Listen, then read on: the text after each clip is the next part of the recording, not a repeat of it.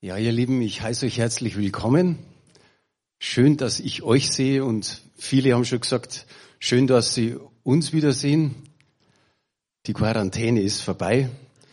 Jetzt haben wir das auch mal erlebt, elf Tage in der Wohnung zu bleiben.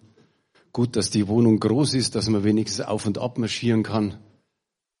Aber es geht uns soweit wieder gut. Ein bisschen Halsweh ist noch da, aber Jetzt bin ich dreimal geimpft und einmal genesen, also was willst du mehr? Auf alle Fälle danke für euer Gebete. Wie ich am Montag das erste Mal wieder runter bin ins Büro, da waren noch zwei von der CWG da, die haben gesagt, geht's dir schon wieder gut? Ich dachte, du bist schwer krank. Ich sage, na ja, es war so ähnlich wie eine starke Grippe, aber es geht wieder. Früher hätte man wegen der Grippe auch nicht irgendwie Werbung gemacht dass einen ein bisschen schlecht geht.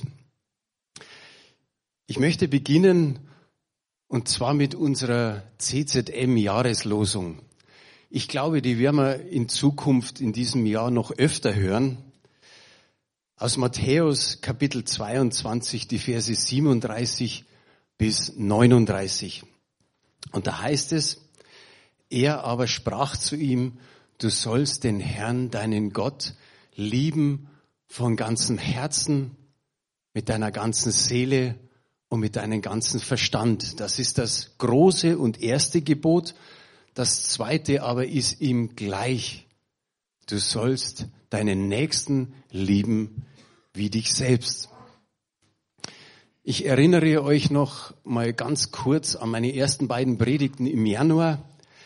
Da habe ich so ein Stück weit oder eigentlich im kompletten in den beiden Predigten die Vision mitgeteilt, die wir so dieses Jahr mal durchtragen möchten, nämlich den Nächsten zu segnen. Ganz einfach den Nächsten zu segnen. Und ich habe da ein Zitat gefunden des deutsch-amerikanischen Philosophen und Psychologen Erich Fromm.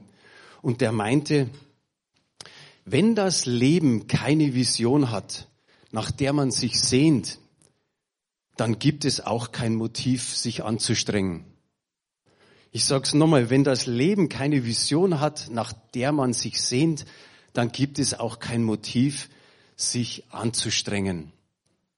Wir werden uns heute ja im Großen und Ganzen im Matthäus, äh, im Markus Evangelium äh, bewegen und ich finde den Markus gut.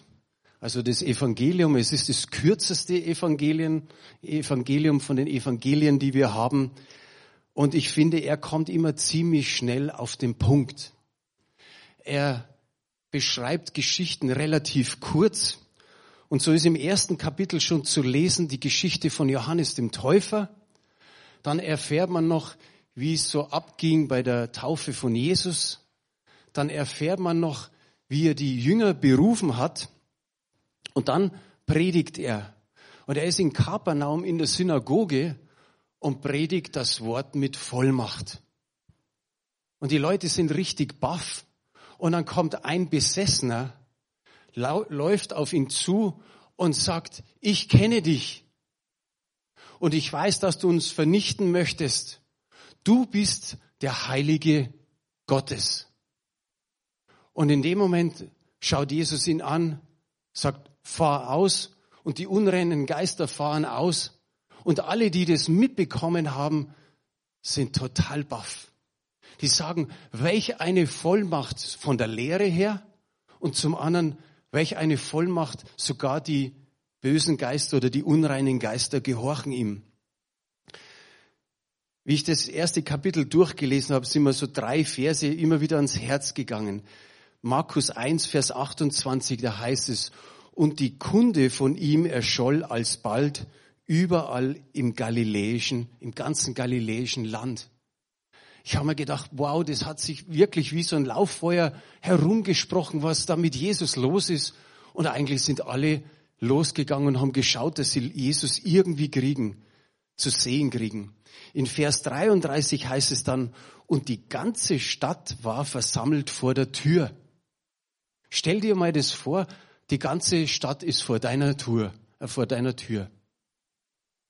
Überleg mal so, wenn man sagt, die Allianz Arena, da gibt's ja mehr Eingänge, Aber wenn mal so ein richtig gutes Spiel ist und da kommen fast 80.000 Menschen und alle strömen so in diese Eingänge hinein. Und so vielleicht in etwas kleinerer Form kommt die ganze Stadt zu Jesus. Und wie wir aus dem äh, Evangelium erfahren, ist es das Haus von Petrus und Andreas. Ganz am Schluss des ersten Kapitels in Vers 45 heißt es dann ganz am Ende, so dass Jesus hinfort nicht mehr öffentlich in eine Stadt gehen konnte, sondern er war draußen an einsamen Orten und sie kamen zu ihm von allen Enden. Wie stellt man sich das vor, dass Menschen von allen Enden kommen? Ich glaube, damals hat es noch keinen so einen Verkehrsrundfunk gegeben, dass sich irgendwo ein Stau bildet. Heute hört man es ja auf jedem Radiosender. Aber wenn man sich das vorstellt, dass Menschen aus allen Ecken gekommen sind, um ihn zu sehen. Mein Predigtitel heute Morgen heißt, wem deckst du das, das Dach ab? Wem deckst du das Dach ab?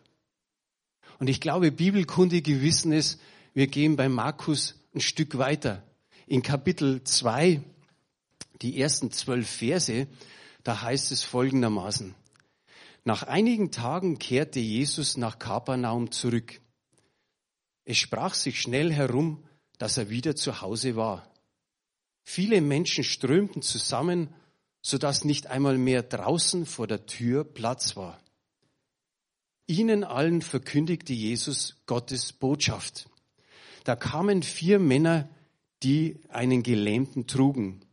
Weil sie wegen der vielen Menschen nicht bis zu Jesus äh, kommen konnten, deckten sie über ihm das Dach ab. Durch diese Öffnung ließen sie den Gelähmten auf seiner Trage hinunter. Als Jesus ihren festen Glauben sah, sagte er zu dem Gelähmten, mein Sohn, deine Sünden sind dir vergeben. Aber einige der anwesenden Schriftgelehrten dachten, was bildet der sich ein? Das ist Gotteslästerung. Nur Gott allein kann Sünden vergeben. Jesus erkannte sofort, was in ihnen vorging und fragte, wie könnt ihr nur so etwas denken? Ist es denn leichter zu diesem Gelähmten zu sagen, dir sind deine Sünden vergeben oder ihn zu heilen? Aber ich will euch beweisen, dass der Menschensohn die Vollmacht hat, hier auf Erden Sünden zu vergeben. Und er forderte den Gelähmten auf, steh auf, nimm deine Trage und geh nach Hause. Da stand der Mann auf, nahm seine Trage, ging vor aller Augen hinaus. Die Leute waren fassungslos. Sie lobten Gott und riefen, so etwas haben wir noch nie erlebt. Drum meine Frage, wem deckst du das Haus ab? Oder wem deckst du das Dach ab? Ich werde heute Morgen was versuchen und zwar was ganz, ganz anderes. Ich schlüpfe nämlich in die Rolle des Gelähmten hinein. Okay, ihr müsst Rücksicht nehmen auf mich, also ich mache jetzt nicht den Gelähmten irgendwie nach, aber ich schlüpfe in seine Rolle hinein und werde seine Geschichte unter der besonderen Berücksichtigung seiner vier Freunde erzählen. Ich habe vier Freunde. Und die hatten ein Motiv, sich anzustrengen. Das war ich. Wahrscheinlich sind es die besten Freunde, die es auf der Welt gibt. Sie sind mutig, aufopferungsvoll und unermüdlich. Sie scheuen kein Risiko, sie geben nicht auf und verlieren niemals die Hoffnung. Aber ganz ehrlich, das habe ich nicht immer so gesehen. Ich fand sie peinlich, war stinksauer, habe sie beschimpft, dass sie meine Bedenken und Ängste scheinbar nicht genug nahmen, ernst genug nahmen und immer wieder von der Hoffnung zu mir sprachen. Aber nochmals der Reihe nach. Meine vier Freunde und ich kennen uns schon das ganze Leben lang. Früher haben wir zusammen gespielt, als ich noch laufen konnte. Doch recht schnell merkte ich, dass mit meinen Beinen irgendetwas nicht stimmen konnte. Sie gehorchten mir immer weniger. Und mitten in meiner Jugendzeit kam dann der Schock meines Lebens. Ich wachte an einem Freitagmorgen auf und konnte meine Beine und meinen Rücken nicht mehr bewegen. Kein Gefühl, kein Gespür, nichts ging mehr. Ich war mit meinen Freunden häufiger zusammen an einem Teich spielen, der in der Nähe meiner Heimatstadt Kapernaum lag. Dort lagen viele Kranke, Blinde und eben Krüppel, wie ich jetzt einer bin. In unserer Zeit sammelten sich solche Menschen deswegen dort, da man von mysteriösen Heilungswundern vom Teich von Bethesda gehört hatte. Alle warteten darauf, dass das Wasser in Bewegung geriet. Denn von Zeit zu Zeit stieg ein, äh, stieg ein Engel vom Himmel herab in den Teich herunter und brachte das Wasser in Bewegung. Wer als erster in das Wasser hineinstieg, nachdem es in Bewegung geraten war, der wurde gesund, ganz gleich an welcher Krankheit er litt. Nun hofften alle, solch ein Wunder könnte auch in Kapernaum passieren. So würde mein Leben nun aussehen. Ich würde als Krüppel an unserem Teich der Stadt sitzen und warten. Mein Leben würde noch, äh, nur noch aus Warten bestehen, sonst nichts. Am Anfang hatte ich auch noch einen kleinen Funken Hoffnung auf ein Wunder oder als Erster im Wasser zu sein. Aber Hoffnung kann ganz schön gefährlich sein. Du kannst an ihr kaputt gehen. Je länger nichts darauf hindeutet, dass sich irgendetwas ändern wird. Und ich ging mehr und mehr kaputt. Ich schwankte zwischen deprimiert, frustriert, aggressiv und wütend.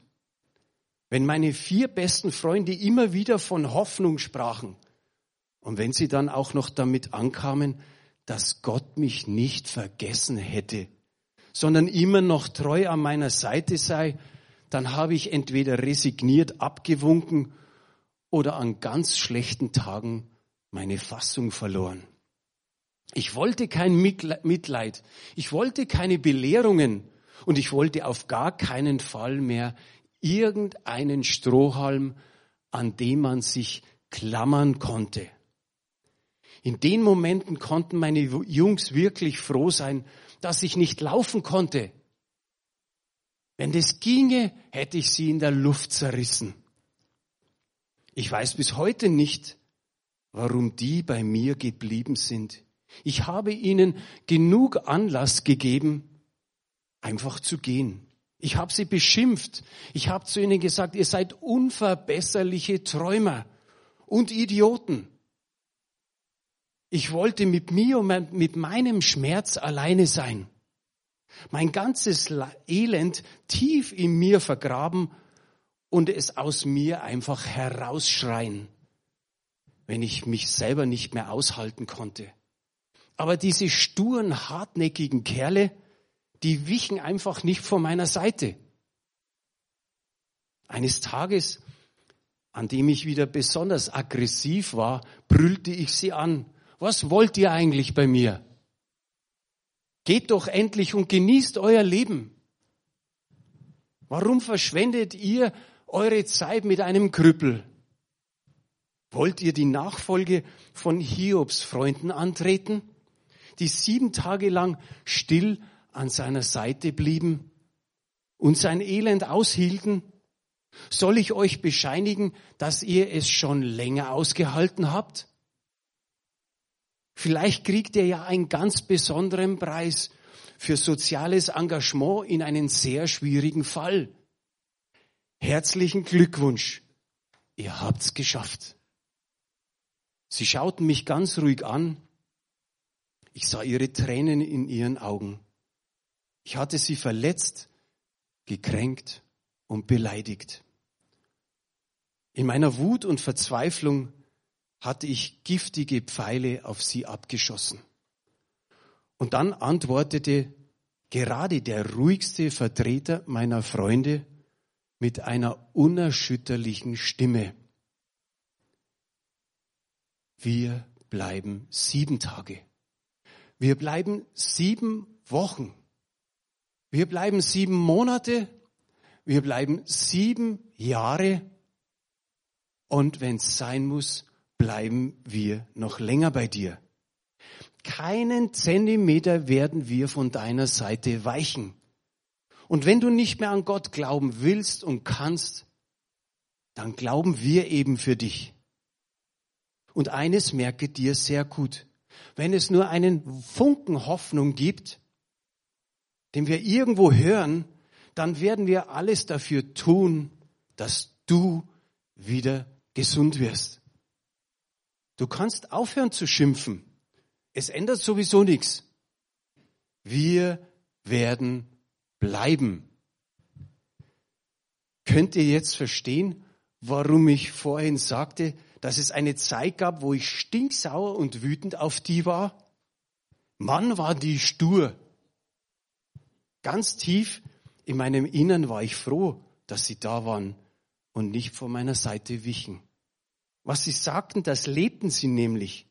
Die meiste Zeit waren sie einfach nur da, haben mich ertragen versuchten mich immer wieder abzulenken. Nein, sie haben mir keine Bibelverse aufgezwungen und mir immer wieder gesagt, dass ich ein ganz, ganz wichtiger Freund für sie sei. In diesen Momenten habe ich mir manchmal oder habe ich mich manchmal für mein unmögliches Verhalten ihnen gegenüber geschämt. Wisst ihr, wenn man so voller Schmerz voller Groll und voller Hass ist, dann stößt man selbst die Menschen vor den Kopf und verletzt sie zutiefst, die man einfach so sehr liebt. Sie hatten gesagt, dass sie bleiben würden. Und das würde mein Leben auf eine Art und Weise verändern, wie ich es mir niemals hätte in den kühnsten Träumen vorstellen können. Dabei war ich von ihrem Plan, den sie mir eines Tages mitteilten, alles andere als begeistert. Ich habe wirklich alles versucht, um sie davon abzuhalten. Sie erzählten mir davon, dass ein Mann namens Jesus in der Stadt weilte. Er hätte bereits an verschiedenen Orten in der Umgebung böse Geister ausgetrieben. Dann hat er andere noch Aussätzige geheilt und verschiedene Menschen von ihrer Krankheit geheilt. Er würde in einem Haus über Gott reden und wahrscheinlich könnte man immer wieder Menschen zu ihm bringen, die sich Heilung wünschten. Ich hatte schon einiges von Jesus gehört. Sowas spricht sich unter meinesgleichen herum. Meine Freunde wollten mich zu ihm tragen und quasi um eine Privataudienz bitten. Ich war skeptisch, ob das funktionieren würde aber in Ordnung. Ein Versuch war es wert. Von all den angeblichen Heilsbringern und Wunderheilern schien dieser Jesus sich doch ein Stück weit abzusetzen. Ich war neugierig und hatte auch einen Funken Hoffnung, den ich meinen Freunden gegenüber aber nicht zeigen wollte. Vom Weiten konnte ich schon sehen und hören, dass mein Funken Hoffnung ganz schnell wieder verglühen würde keine Chance, auch nur in die Nähe von Jesus zu kommen. Die Leute schubsten sich, drängten sich. Da war so eine Menge von Menschen, damit sie Jesus nur ein Stück näher kommen konnten. Komm, Jungs, habe ich gesagt, bringt mich heim. Es war wirklich lieb von euch gemeint, mich hierher zu bringen, aber ihr seht es doch, es hat keinen Sinn. Darauf meinten meine Freunde, wo ein Wille ist, da ist auch ein Weg. Du wirst eine Begegnung mit Jesus haben, das versprechen wir dir. Echt hartnäckig, meine Freunde, oder? Sie nahmen mich, trugen mich hinter das Haus, in dem Jesus zu Menschen sprach, und drei von ihnen stiegen auf das Dach. Was habt ihr vor, Jungs? Was soll das werden? Ihr werdet doch nicht etwa das Dach abdecken? Seid ihr jetzt völlig übergeschnappt? Ihr könnt doch nicht einfach das Dach abdecken. Habt ihr gefragt? Sicherlich nicht, so wie ich euch kenne. Die decken einfach das Dach ab. Seid ihr verrückt? Ganz ehrlich, ich will das nicht.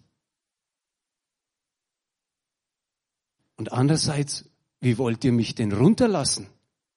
Bitte, bitte, bringt mich sofort hier weg. Meine Freunde riefen, wir kriegen das schon hin. Das ist die einzige Möglichkeit. Wir haben lange Seile mit dabei, die wir an jeder Seite deiner Matte befestigen werden. Und damit lassen wir dich vom Dach herunter, genau neben der Stelle, wo Jesus steht. Ich erschrak, ich sagte, Jungs, bitte, bitte, bitte, ich will das gar nicht. Wisst ihr überhaupt, wie peinlich das das ist? Alle werden mich anglotzen. Und übrigens, der Herr des Hauses, der wird ausrasten, wenn der sieht, dass ihr das Dach abdeckt und da oben ist ein Riesenloch. Und was ist, wenn ich runterfalle? Soll mich dann Jesus auffangen oder wie? Ehrlich gesagt, ich dachte, ihr seid meine besten Freunde. Bitte, bitte tut das nicht. Und dann schauten sie mich an, eindringlich, entschlossen und ohne Furcht. Und sie sagten, du musst uns vertrauen. Wir wissen schon, was wir tun. Und wir werden, jetzt pass auf, alle fünf auf unseren eigenen Füßen wieder nach Hause gehen. Ich schloss resigniert meine Augen. Ich wäre am liebsten weggelaufen, aber wie? Sie ließen mich ganz, ganz langsam runter. Ich war stocksteif und starr vor Angst. Plötzlich wurde es absolut still. Ich hatte meine Augen immer noch geschlossen, aber ich wusste, die starren mich alle an. Dann spürte ich auf einmal den Boden. Und ich öffnete die Augen und Jesus stand vor mir und sah mich an. Noch nie habe ich in ein Gesicht geschaut, das so voller Liebe war. Dann wendete er seinen Blick Richtung Dach und blickte zu meinen Freunden. Er lächelte sie an und sprach dann zu mir, mein Sohn, da deine Freunde so einen unerschütterlichen Glauben haben, sage ich dir, deine Sünden sind dir vergeben. In diesem Moment wurde mir schlagartig bewusst, dass ich nicht nur krank an meinem Körper war, sondern auch krank in meiner Seele und in meinem Herzen. Und genau an dieser Stelle berührte mich Jesus, weil er den unerschütterlichen Glauben meiner Freunde sah. Ein unbeschreiblicher Frieden kam in mein Herz und legte sich wie Balsam auf all mein Klagen und Verzweifeln. Doch würde Jesus noch was sagen? Gab es vielleicht auch da Hoffnung auf körperliche Heilung? Vielleicht sollte ich ihn fragen. Doch inmitten meines Zögerns erhob sich die geistliche Elite, die Pharisäer und die Schriftgelehrten. Ich kannte diese Männer schon und ich wusste schon, was kommen würde. Die haben mich schon mal besucht und mir empfohlen, darüber nachzudenken, was ich falsch gemacht hätte in meinem Leben, welchen Teil des Gesetzes ich nicht eingehalten habe und wo meine Schuld in meinem Leben sei. Oder warum sonst würde ich als Gelähmter auf einer Barre liegen Vermutlich lag mein Groll auf Gott auch daran, dass ich genau solche religiösen Menschen vor Augen hatte. Die hatten immer auf alles eine Antwort. Souverän, selbstgerecht, arrogant und überheblich. Ich nahm bei ihnen keine Spur von Erbarmen, von Wertschätzung, von Annahme und Zuneigung wahr. Als das, als ich das spürte, schaute ich wieder zu Jesus und merkte, er sagte einfach nur einen einzigen Satz und das ging runter wie Öl. Er sagte zu mir einfach, mein Sohn, deine Sünden sind dir vergeben. Bei Jesus war ich kein Fremder, kein Grüppel und kein Vergessener. Ich war ein Mensch, den er bedingungslos lieb hatte. Und sogleich gingen sie auf Jesus los und schrien laut, wer bist du, dass du solche Gotteslästerungen aussprichst? Niemand kann Sünden vergeben außer Gott. Jesus wusste bereits, was sie dachten. Er sprach, warum gebt ihr solchen Gedanken Raum in eurem Herzen?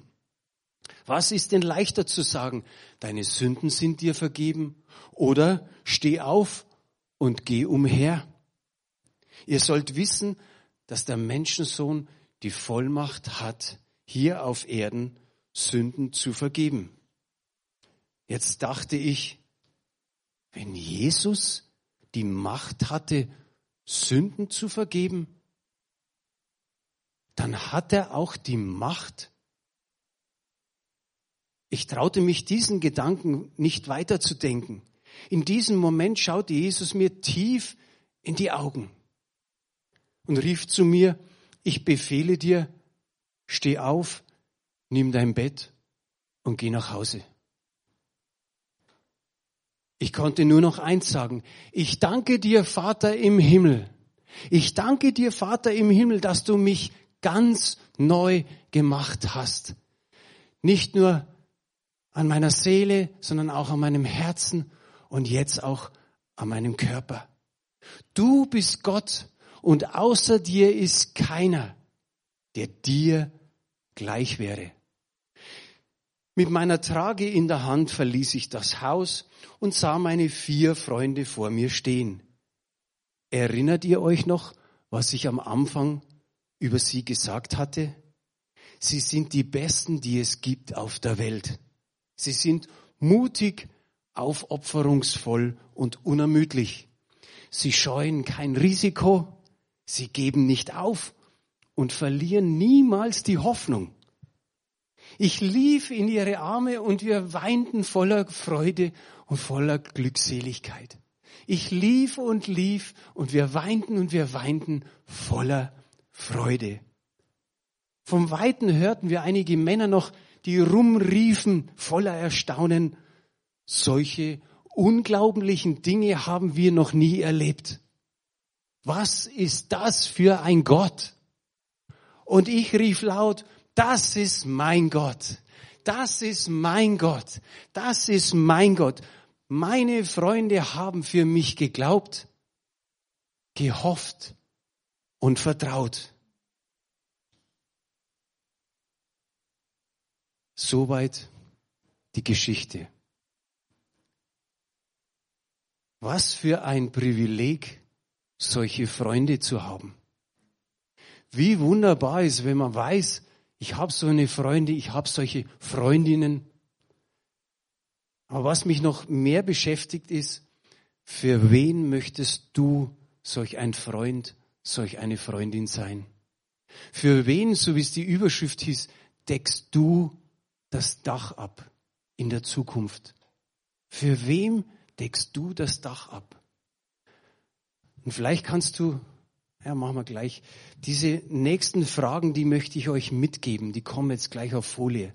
Bewegt sie einfach in eurem Herzen und geht einfach mutige Schritte. Ich habe zwei so Blöcke. Erstens, habt ihr Freunde, die mit euch Leben und Glauben teilen, die euch Ratgeber, Helfer und Unterstützer sind? und die für euch glauben, wenn ihr verzweifelt am Boden liegt, wissen sie von euch, wie sehr ihr sie schätzt. Und der zweite Block, für wen möchtest du solch ein Freund sein? Einer, der in den schlimmen Stunden da ist und der immer noch glaubt, wo andere nicht mehr glauben können. Es kann ein Glaubensbruder sein, es kann eine Glaubensschwester sein. Es kann aber auch, so wie mit unserer Vision, ein Nächster sein. Nachbar, jemand aus der Familie, ein Arbeitskollege oder irgendwie vielleicht sogar einen, wo du sagst, den kenne ich fast nicht. Irgendeiner ist sowieso immer wieder unser Nächster. Und wir haben ja hoffentlich so unsere Nächsten im Kopf, im Herzen und vielleicht auch auf einem Blatt Papier geschrieben. Aber das ist unsere Aufgabe, einfach Menschen mit der Liebe Gottes zu erreichen. So wie es die vier gemacht haben. Darum die Frage immer und immer wieder, wem deckst du das Dach ab? Jetzt bitte ich einfach, dass die Lobpreisgruppe nach vorne kommt. Wir werden noch zwei Lieder miteinander singen. Wobei ich mehr sage, das erste Lied sollte einfach für uns einfach so sein, dass wir die Fragen nochmal am Herz, also bewegen in unserem Herzen. Tu ruhig, ruhig nochmal die letzte Folie her. Dass wir die Fragen in unserem Herzen bewegen. Und beim zweiten Lied können wir dann alle mitsingen. Dann können wir Gott loben und preisen. Und Vater, ich möchte einfach danken, dass es immer wieder ein Erlebnis ist, in deinem Wort ja zu graben. Ich, gerade fällt mir ein, in, im Psalm 119 steht so, dass sich dass man sich freut mit deinem Wort wie einer, der reiche Beute macht, der einen Schatz ausgräbt. Und Vater, genau so geht's uns. Wenn wir die Bibel lesen, wenn wir dein Wort lesen, dann sind wir manchmal wirklich baff, was alles in diesen Geschichten drinsteckt. Und ich danke dir, Herr, Herr, dass dein Wort unser Fußesleuchte ist und ein Licht auf unserem Weg. Und dass wir mit, mit unserem Herzen, mit unseren Händen und mit unseren Füßen ja, Ähnliches machen können, so wie diese vier Freunde.